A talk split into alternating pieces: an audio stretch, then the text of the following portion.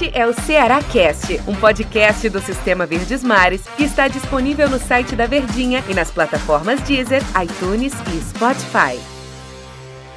Fala, meus amigos, mais um Cearacast chegando aqui no Sistema Verdes Mares de Comunicação e o meu convidado aqui para bater um papo sobre esse empate do Ceará contra o Botafogo da Paraíba, o empate doído para os alvinegros. Ceará que esperava sair com um resultado positivo, mas não conseguiu. É o comentarista do Sistema Verdes Mares, Daniel Rocha. Tudo bem, né, Danielzito? E esse empate do vovô aí, mais um, segue invicto pelo menos na Copa do Nordeste, mas não consegue vencer, né, Daniel?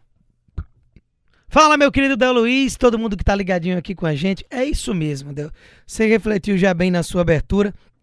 Um Ceará que trouxe a expectativa sempre de uma vitória por ser tecnicamente bem superior ao adversário, que no caso foi o Botafogo da Paraíba.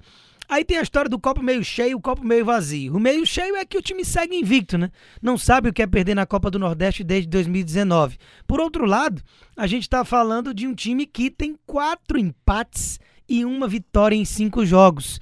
E a gente imaginaria um Ceará a essa altura, líder do grupo e sem grandes problemas, por ser inclusive talvez o favorito até a vencer a competição pela forma com que vem se reforçando, por tudo que fez na temporada passada, sendo o nordestino mais bem colocado na primeira divisão. Mas mais uma vez, no estádio Almeidão, a gente acaba vendo uma partida fraca um time que produziu muito pouco, que praticamente não obrigou o goleiro adversário a trabalhar e simplesmente uma bola no rumo do gol e acabou sendo o gol do Jael. De importante a gente destaca esse gol do Jael que marca o primeiro gol dele com a camisa alvinegra, da né, Luiz. Fazia tempo que a gente não comentava e você comentou isso durante a transmissão, né, da Verdinha, que o J. Rômulo trouxe com muita emoção, nosso Jotinha. Você falava do Vina, né?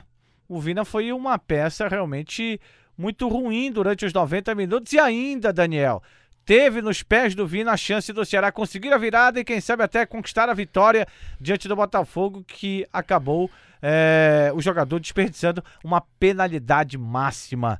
Se fosse escolher o pior da partida, eu, eu particularmente, meu voto seria no Vina. Como nós temos o craque da Verdinha, o craque dos craques, né? O Vina, claro que não está inserido nessa situação. Foi a pior partida do Vina é, que você viu com a camisa do Ceará, Daniel? Acredito que sim, sabe? É sempre muito é, esticar a baladeira quando a gente acaba sendo extremista assim. Mas te confesso que sim, a pior partida. Porque o Vina, não pela questão do pênalti, sabe? O Vina já perdeu pênalti, inclusive em dois clássicos rei, ele já chegou a perder pênaltis pro Felipe Alves. Mas ali foi só, digamos, a cereja do bolo. Ele não acertou nada. O Vina carimbou uma bola no travessão logo na volta pro segundo tempo, ali com um, dois minutos, que poderia ter já sido um, um refresh maior, um ânimo maior para a equipe e até para ele próprio, para ter conseguido fazer um bom segundo tempo. Mas foi só isso. E aí errava passe, fisicamente está bem abaixo, tinha que se livrar rápido da bola porque não tinha condição de imprimir uma velocidade e passar do adversário. Então foi realmente uma partida para o Vina esquecer. Aí para colocar aquela cereja, foi lá, pediu a bola, ele é o batedor oficial e tem um bom aproveitamento. Foi lá e mandou por cima do gol do goleiro Felipe. Aquela altura eram cerca de 30 minutos do segundo tempo. Então, quando o Vina perde essa penalidade, o Ceará já produzindo pouco, eu imaginei realmente que ia ser difícil encontrar forças e ânimo para ainda buscar uma virada. Aí o Ceará já tinha empatado né, nessa altura com o gol do Jael, que entrou no lugar do Viseu. É, já no intervalo, o Guto fez essa modificação e o Jael marcou o primeiro gol dele com a camisa alvinegra. Foi eleito o craque dos craques, eleito o craque do jogo também, recebendo o troféuzinho lá pela transmissão. E no jogo, quando é fraco tecnicamente, quando não tem ninguém se destacando de uma forma assim mais maior, mais ampla, acaba sendo o autor do gol. Teve um gol para cada lado, coroaram o Jael aí por ter feito o primeiro gol dele com a camisa alvinegra, da Luiz. O Botafogo dificultou o que o Ceará pretendia no jogo, ou o Ceará acabou entrando é, naquela situação de não vir jogando bem, acabou se prejudicando durante os 90 minutos. Eu acredito até, Daniel, que o Ceará anda se complicando nessa Copa do Nordeste. O Ceará anda fazendo jogos ruins, mas o próprio Ceará acaba dentro da partida, acaba perdendo algumas oportunidades e acaba jogando mal e aí facilitando a vida dos adversários que o vovô vem enfrentando. Tirando o clássico, em que o Ceará foi muito mal no primeiro tempo, segundo tempo foi melhor. Hoje contra o Botafogo, na verdade contra o Botafogo da Paraíba, jogando em João Pessoa, o Ceará foi mal no primeiro tempo, poderia ter melhorado no segundo, deu aquela sensação no início do segundo tempo, mas não foi tão bem também. Inclusive, o Botafogo, poderia também ter saído com o resultado de vitória. Queria que você falasse sobre isso também, Daniel. O empate disse, disse mais de forma justa o que foi a partida, porque o time do Botafogo ele não ia ter mais a bola, ele não ia fazer um sufoco no time do Ceará, não ia colocar o Ceará contra as cordas. A estratégia já era notório que a gente veria uma equipe se defendendo, jogando com a sua linha baixa, jogadores marcando atrás da linha da bola, para tentar jogar pela famosa uma bola. E nos primeiros 45 minutos, no primeiro tempo, foi para o vestiário ganhando por 1 a 0 com uma única finalização. E naturalmente, isso aí é uma prova de uma estratégia bem sucedida. O técnico Marcelo Vilar, ele mesmo, técnico do Botafogo da Paraíba, conhecido aqui do nosso estado, ele armou um time que se fechou muito bem, povoou o meio-campo ali com três jogadores de marcação, conseguindo um embrólio na frente da área ali que o Ceará não conseguia criar os espaços. O Saulo Mineiro foi um mero espectador da primeira etapa, acabou sendo substituído no iníciozinho do segundo tempo para a entrada do Johnny Gonzalez, que foi outro que entrou e não conseguiu participar de efetivamente nada na partida, ao contrário do clássico que pelo menos conseguiu ali algumas jogadas, teve aquela chance clara perdendo de voleio, mandando por cima do gol, mas na noite eh, lá no estádio Amigão, em João Pessoa, dessa vez o Johnny Gonzalez pouco produziu, tanto ele como o Saulo, escondidos pelo setor direito de ataque do time do Ceará. Então, naturalmente, você tinha ali esses jogadores em baixa, a expectativa toda em volta do Mendonça que foi participativo mais uma vez. Ele foi muito acionado, ele parecia, aparecia muito no jogo. Sofreu inclusive o pênalti. Pênalti bobo, claríssimo. O zagueiro acertou só a panturrilha do jogador colombiano, que o Vini acabou desperdiçando na sequência, mas ainda é uma partida abaixo do Mendonça. Ele pode produzir, inclusive produziu mais no clássico, na sua estreia, do que propriamente nesse jogo contra o Botafogo da Paraíba. Então, com esses diversos jogadores ofensivamente falando, estando bem abaixo, inclusive o Viseu substituído no intervalo, como eu mencionei, foi escolhido mais uma vez como titular e não teve sequer uma única oportunidade nem que ele tenha criado, nem que tenha chegado para ele para conseguir botar essa bola para dentro, tá devendo e muito com a camisa alvinegra, ficava difícil em meio a tudo isso a gente ver um Ceará conseguir produzir. Eu destaco de forma interessante, o Jordan fez uma partida segura ali atrás, o Belo atacou pouco, então não conseguia ter uma grande percepção de, da, da, nossa zaga, né, da zaga alvinegra, mas a gente pôde analisar uma partida segura desse garoto que foi expulso no único jogo que havia feito, que foi contra o Ferroviário, no jogo único do Campeonato Estadual, e acabou jogando no lugar do Gabriel Lacerda, que a gente chegou a imaginar que pudesse ser o escolhido é, do Guto Ferreira para essa partida, mas acabou sendo muito pouco para a gente conseguir pontuar de forma interessante. A verdade é essa. O Eduardo deu a assistência para o gol do, do Jael, mas muito mal também. Erra muito passe, agrega muito pouco. Defensivamente foi um dos que falhou no gol do Botafogo da Paraíba na primeira etapa. Preciso ver o Gabriel Dias, né? Enquanto isso, o Gabriel Dias no banco, né? É exatamente isso que você ia falar, né, Del? Pois é, enquanto isso, o Gabriel Dias no banco é uma situação.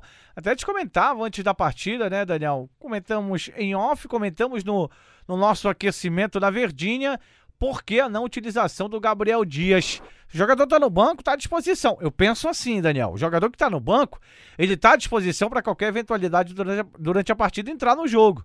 O Gabriel Dias não vem entrando. Eu pensei até que o Guto ia utilizá-lo hoje é, contra o Botafogo, mas acabou não utilizando este jogador.